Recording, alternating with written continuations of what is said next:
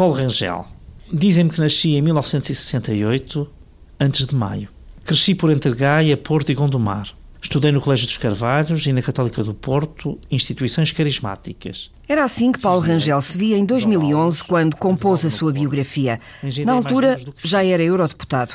Chegou a Bruxelas em 2009, depois de uma vitória culminar uma campanha eleitoral frenética em que poucos acreditavam, mesmo dentro do seu partido. Eu, quando cheguei aqui, não tinha gabinete. Portanto, porque o meu gabinete estava ocupado por uma vice-presidente italiana do Parlamento, que se recusava a sair enquanto outro vice-presidente não saísse, que era o gabinete dela. Portanto, eu estive dois meses ou três sem gabinete. Enfim, é uma pequena história. O gabinete, no oitavo andar do edifício que tem o nome de um dos fundadores da União Europeia, Altero Spinelli, ainda é o mesmo. À porta das europeias, a Antena 1 foi conhecê-lo. Posso? Sim, sim. Com licença. Este é o local de trabalho habitual? Este é o local de trabalho habitual, sim. Tantos papéis. Sim, a luz natural deste gabinete é muito boa. Em geral, os gabinetes têm todos uh, luz natural uh, e têm janelas muito grandes, uh, o que é normal nos países do Norte. Uma mesa de reuniões ao centro, uma secretária, móveis sob as janelas, dois sofás e muitos livros forram o local de trabalho do eurodeputado. Portanto, aqui, de facto, eu diria que as condições de trabalho, uh, do ponto de vista, seja dos recursos humanos, seja das condições logísticas, são francamente boas. Paulo Rangel confessa que não dedicou muito tempo à decoração do espaço. Sim, objetos pessoais, não. Tem aqui muitos objetos que, entretanto, já se tornaram objetos de culto para mim, porque fazem parte do espaço. Sim, essencialmente livros têm uma quantidade uh, muito assinalável, não é? Pronto. E depois tem eh, pequenos brindes que, que, que, que, dão quando a pessoa vai a uma conferência aqui ou lá, sempre coisas assim, às vezes até um bocadinho kits, mas pronto, fazem parte da paisagem. Qualquer político tem uma coleção de objetos kits, especialmente recolhidos em campanha eleitoral. Mas há uma coisa que este homem do Norte fez questão de trazer. Trouxe uma máquina de café. Uh, isso trouxe porque o café aqui é péssimo, não é? Pronto, mesmo o café, digamos, nós que nós dizemos expresso, não é? Uh, é raro ser da qualidade do nosso e, portanto, isso trouxe. Trouxe uma máquina de café, pronto, e trago as minhas cápsulas. Não é que beba muito café, mas tem de ser bom café. Eu tomo café, normalmente tomo, tomo até, eu gosto imenso de café, mas tomo normalmente café mais de manhã, depois à tarde normalmente só tomo a seguir ao almoço. Mas abrem-se algumas exceções. Por exemplo, para acompanhar a repórter ao bar do Mickey. Dois expresso. O espaço, amplo e colorido, cujas cadeiras têm a forma da cara do rato Mickey, é o ponto de encontro dos eurodeputados, decorado a preceito com as cores e as formas do rato mais famoso do mundo. Uma pausa em mais um dia agitado no Parlamento Europeu. Eu normalmente estou no Parlamento é, por volta das oito e meia, às vezes oito horas, mas quer dizer, aqui em Portugal, como eu vivo ao fim de semana em Portugal, não é? São sete horas, portanto há aqui sempre que viver com estas duas com, exatamente, com, com aquilo que eu chamaria uma, um horário biorário, não é? Portanto, é quase uma, tar, uma tarifa, não é tarifa neste caso, mas também se paga um pouco biorário. Mas quer dizer, começa bastante cedo. Há sempre reuniões, há muitas reuniões a começar às 9 horas, dia que é a hora mais típica, mas também há muitas a começar às 8 e meia. Às vezes há reuniões preparatórias às 8 e pico, portanto não há muito tempo para pausas. Uh, pelo menos no trabalho dos deputados não há muito tempo, porque nós somos deslocados.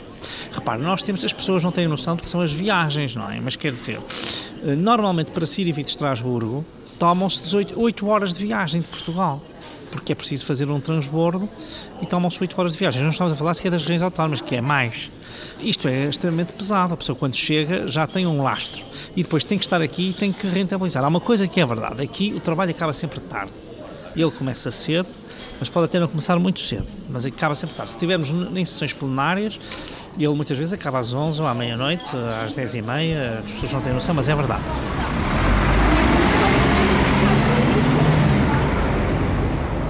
Podemos acompanhar a rotina de Paulo Rangel, que começa normalmente com 25 minutos de viagem a pé entre o hotel, que lhe serve de lar em Bruxelas, e o Parlamento Europeu.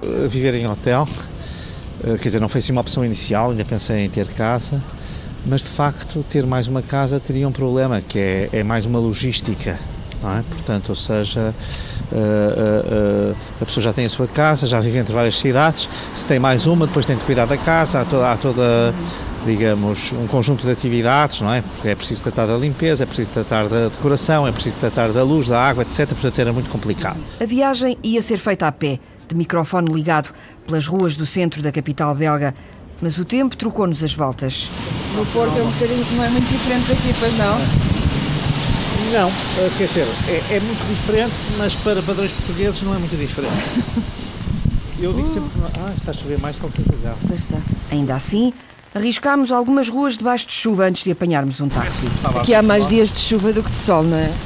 Dias de chuva e também dias cinzentos. Portanto, uh, há aqui uma, digamos, não é apenas a chuva, é também nós temos aqui os dias cinzentos. Costuma fazer compras, ir a algum não, sítio particular ou não? Eu vou ser muito. Eu sei que isto pode parecer um bocadinho exagerado, mas eu não tenho mesmo tempo livre. A única coisa que às vezes faço é uh, uh, ir aqui a uma outra livraria uh, comprar as novidades. E há boas livrarias aqui? Há muito boas livrarias. Hein? Está ali um táxi. Nós podemos lá ir. Bonjour. E conseguimos resistir à tentação do célebre chocolate belga. Este cheirinho a chocolate não o atrai? Não muito. É amante eu, sou amante de chocolate, sempre fui toda a vida, desde pequeno. Portanto, e continuo. Mas aqui, por acaso, não. Não, não. não é uma coisa pela qual me perca o chocolate belga, apesar de ser um sem problemas. En reçu, s'il vous plaît, c'est bien comme ça. Mas foi o nosso exercício matinal.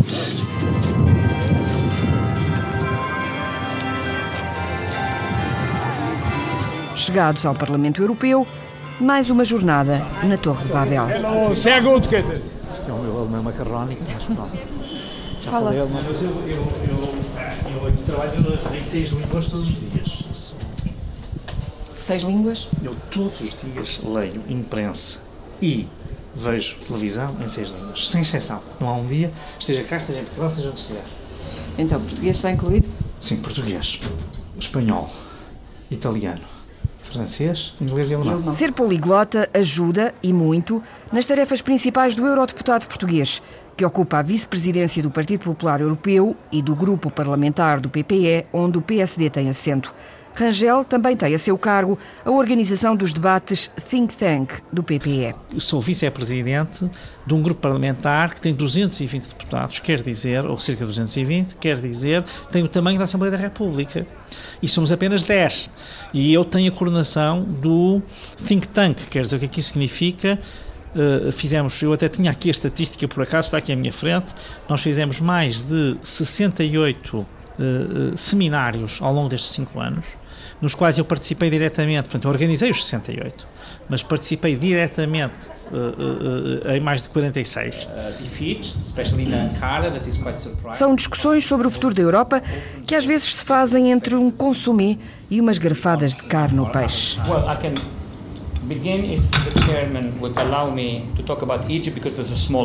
a crise no Mediterrâneo, após as eleições nos Estados Unidos, foi o tema do último destes debates à mesa, a que a Antena 1 assistiu como convidada. We like it or not, the way it's stabilized. Of course, the human rights groups are not happy with it, but that's not happy with everybody in the region. O professor universitário americano Wally Fairs, do Grupo Transatlântico contra Terrorismo, foi o convidado deste almoço-debate, que para Paulo Rangel teve que terminar mais cedo, porque o eurodeputado tinha intervenção marcada no plenário sobre o Brexit. Eu não queria interrompê-la, mas nós temos que ir, não é? votação, que já estamos atrasados. Então vamos lá, vamos lá. Até já.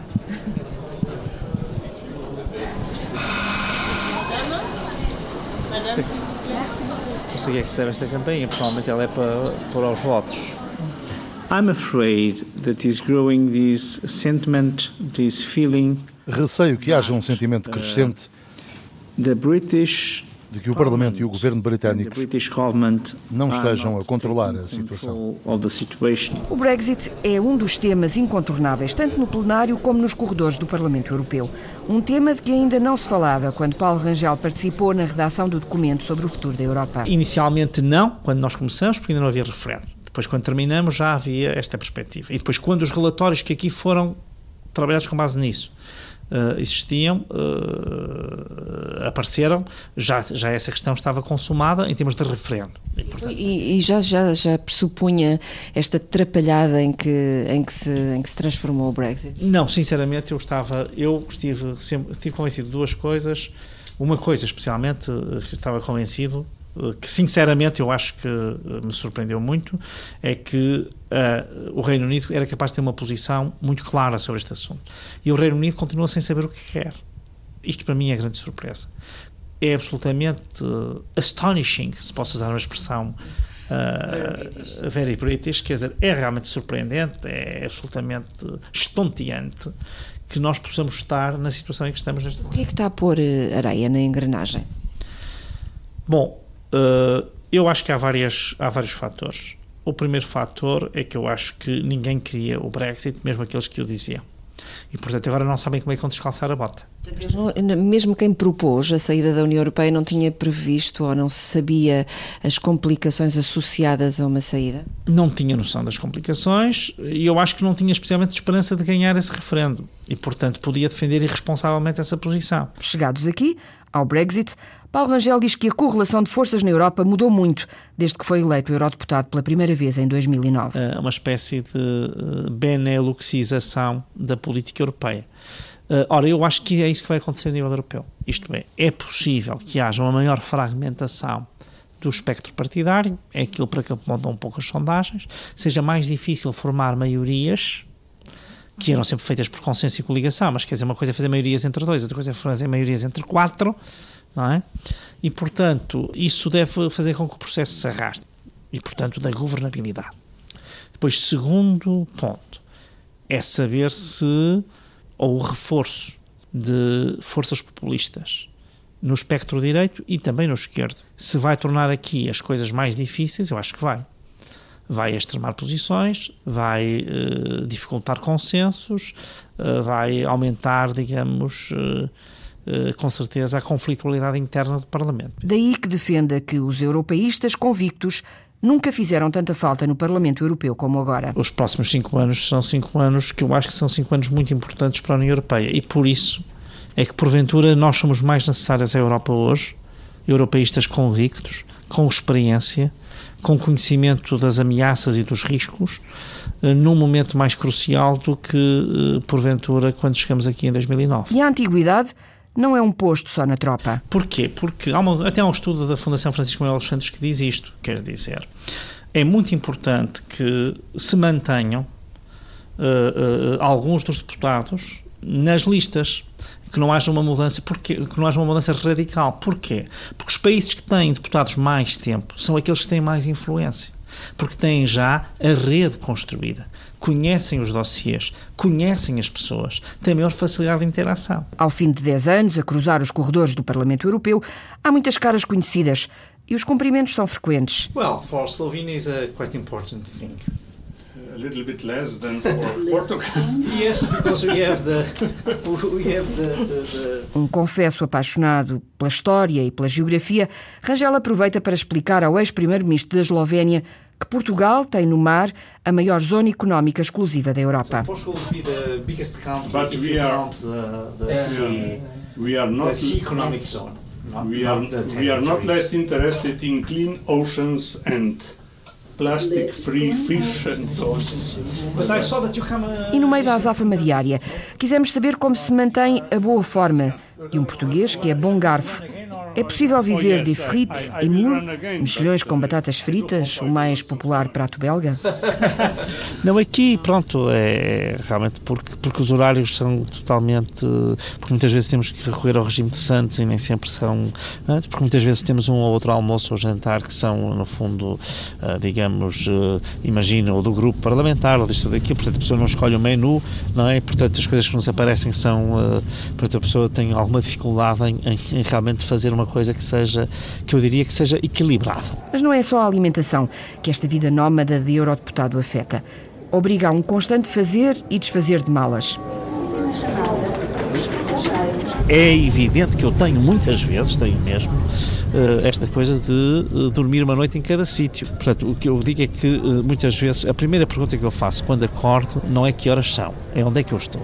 e depois de saber onde é que estou é que vejo que horas são. Mas Paulo Rangel não se queixa e não esconde que o trabalho como eurodeputado realiza. Este é um serviço, mas é um serviço que também presto com alguma realização pessoal, portanto, porque o faço com, com, com gosto, com empenho, com convicção, com, portanto, retiro, se quiser, realização pessoal deste serviço público que exerço. A função de negociador, que desempenha pelo facto de ter um cargo de coordenação política no grupo parlamentar do PPE, para além da vice-presidência do partido, também lhe agrada bastante. Isto, portanto, é uma grande plataforma de, de barganha, é uma espécie de bazar turco em que uh, tudo se negocia. E isso às vezes faz com que haja um certo europeu, quer dizer, uma forma uh, que é menos próxima das pessoas uh, de, de, de tratar as questões políticas. Não é a língua que dita os laços pessoais entre os eurodeputados. Eu acho que o interesse nacional se muitas vezes, mas eu não acho que há, não há, por exemplo, uma espécie de cimeira agora entre deputados deste, de um lado e deputados do outro, não. Fazem-se mais amigos dentro do mesmo grupo político. Alguns, como o espanhol Esteban Pontes, trata mesmo Rangel por irmão. É difícil fazer uma apreciação. É difícil fazer uma apreciação justa porque o Paulo Rangel é um grande amigo tão amigo que, em privado, o chamo de irmão.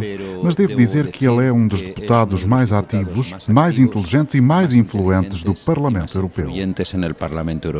Também a irlandesa Merit McInnes, vice-presidente do Parlamento Europeu, não poupa nos elogios a Rangel.